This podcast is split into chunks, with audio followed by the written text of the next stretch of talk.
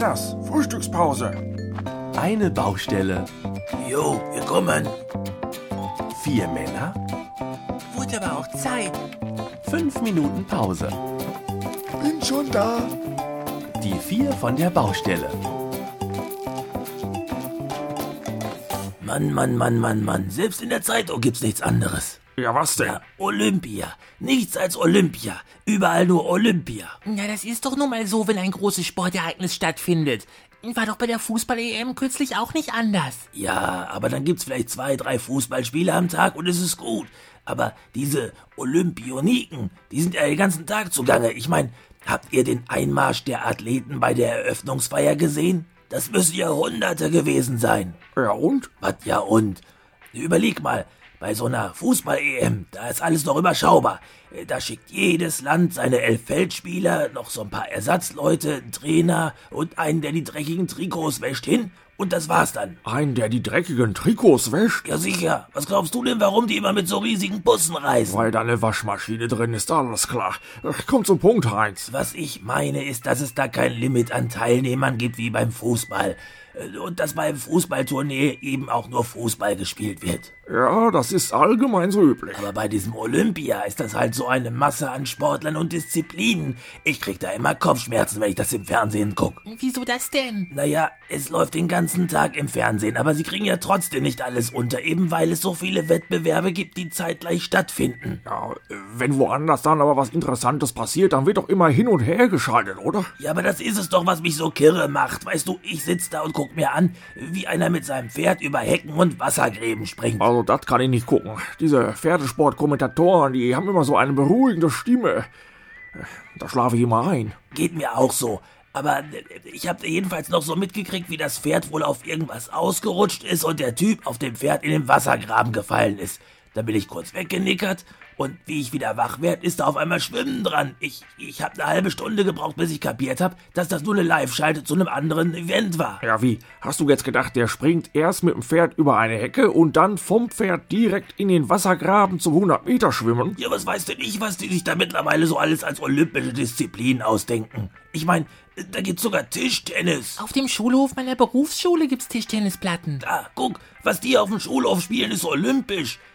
Kickt ihr auch mit leeren Bierdosen? Ist das auch olympisch? Spinnst du? Erstens bin ich ja wohl aus dem Alter raus und zweitens ist da Pfand drauf. Und drittens habt ihr auf der Berufsschule keine Cola-Dosen, sondern höchstens leere Bierdosen, was? Äh, guck, ich dachte schon, er wird heute überhaupt nichts Sinnvolles mehr von sich geben. Hat er ja auch nicht. Ich, ich geb dir gleich. Ja, jetzt bleib mal friedlich hier. Ja, ja. Ich mein ja auch nur, bei Olympischen Spielen denkt man doch an Diskus werfen, Weitsprung oder 100-Meter-Läufe und nicht an äh, Tischtennis.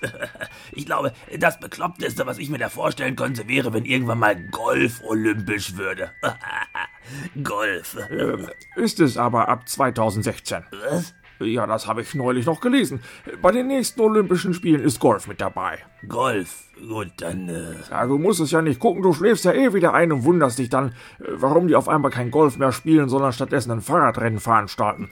Wusstet ihr eigentlich schon, dass ich da auch mal mitgemacht habe? Du warst bei den Olympischen Spielen dabei? Ja, also äh, nicht als Sportler, als, als Fackelläufer. Ich habe quasi das olympische Feuer ein Stück auf dem Weg getragen. Ach, wann war denn das? 1984, Olympische Sommerspiele in den USA, Los Angeles. Ähm, Karl. Ich kann mich noch erinnern, als ob es gestern gewesen wäre.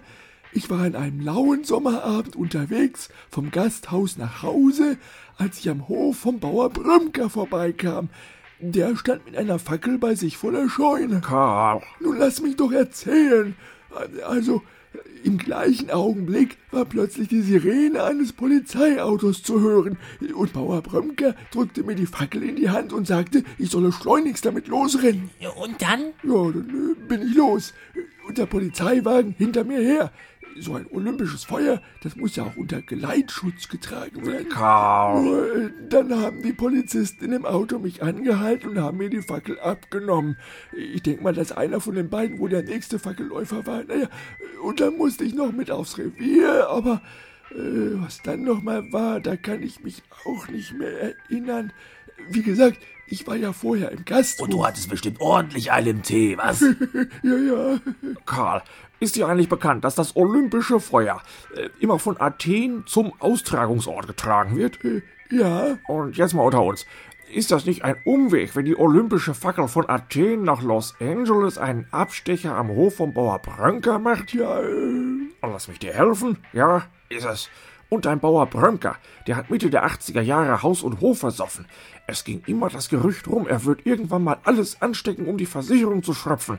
Da soll die Polizei laufend Streife gefahren sein, um dem auf die Finger zu schauen. Ach, Ich glaub's ja nicht. Er rennt da mit einem brennenden Stock vollen Brandstifter rum und denkt, er wäre olympischer Fackelträger. Das ist unglaublich. Habt ihr denn auch mitbekommen, dass es bei den Olympischen Spielen wohl einige Probleme mit den Kampfrichtern gibt? Äh, Probleme mit Kampfrichtern? Ja, es gab da eine Sportlerin, die zuerst disqualifiziert wurde, weil sie angeblich beim 800-Meter-Lauf ihre Bahn verlassen hätte. Ja, das macht man ja auch nicht. Hat sie ja auch nicht. Die Kampfrichter haben sich nur vertan. Sie haben sie mit einer anderen Sportlerin verwechselt, aber bis sie das endlich alles raus hatten. kann man da nicht so elektrische Weidezäune spannen, um die Bahnen abzutrennen? Dann bleibt wenigstens jeder auf seiner Bahn. Ich kann mir aber gut vorstellen, dass so ein Stromschlag als Doping angesehen wird. Ich hab mal auch an so einen Weidezaun gefasst, also anschließend war ich ganz schön schnell. Also, ihr spinnt ja wohl völlig. Es geht doch hier wohl um Fehlentscheidungen im Sport. Also, das stelle ich mir schon hart vor. Ich meine, da kann so vieles passieren. Also, man macht einen Weltrekord im 100-Meter-Lauf und dann kommt plötzlich der Kampfrichter und sagt, sorry, ich habe vergessen, auf die Stoppuhr zu drücken. Ich wusste ja nicht, dass Sie schon los wollten. Also bei meinem kurzen war neulich Sportfest im Kindergarten. Ja, da ist wenigstens alles noch nicht so verbissen wie bei den Olympischen Spielen. Das ist schön, dass im Kindergarten schon aktiv Sport betrieben wird. Ja. Und äh, worin ist er denn besonders gut? Äh, Weitsprung. Dafür hat sogar eine Silbermedaille gegeben. Donnerwetter, so ein sportliches Kind hätte ich dir überhaupt nicht zugetraut. Wie weit ist er denn gesprungen? Ähm, äh, 4,30 Meter. Äh, sag mal, wie alt ist dein Sohn noch gleich? Vier.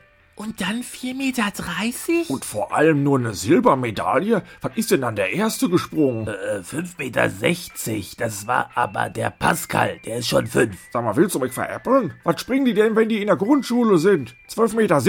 Naja, das kommt daher, weil mein Kleiner nicht so beliebt im Kindergarten ist. Wie kommt's? Och, äh, ich habe ihm vor einiger Zeit mal den DVD-Player angeworfen und vor den Fernseher gesetzt, weil er ja unbedingt seinen Spongebob gucken wollte.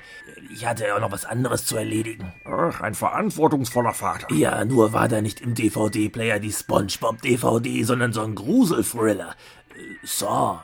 Naja, das hat er eben am nächsten Tag im Kindergarten nachspielen wollen. Wie Kinder so sind, ne? Ist aber nichts passiert, oder? Naja, die kleine Anneliese hatte letzte Woche ihre letzte Sitzung beim Kinderpsychiater. Äh, Egal.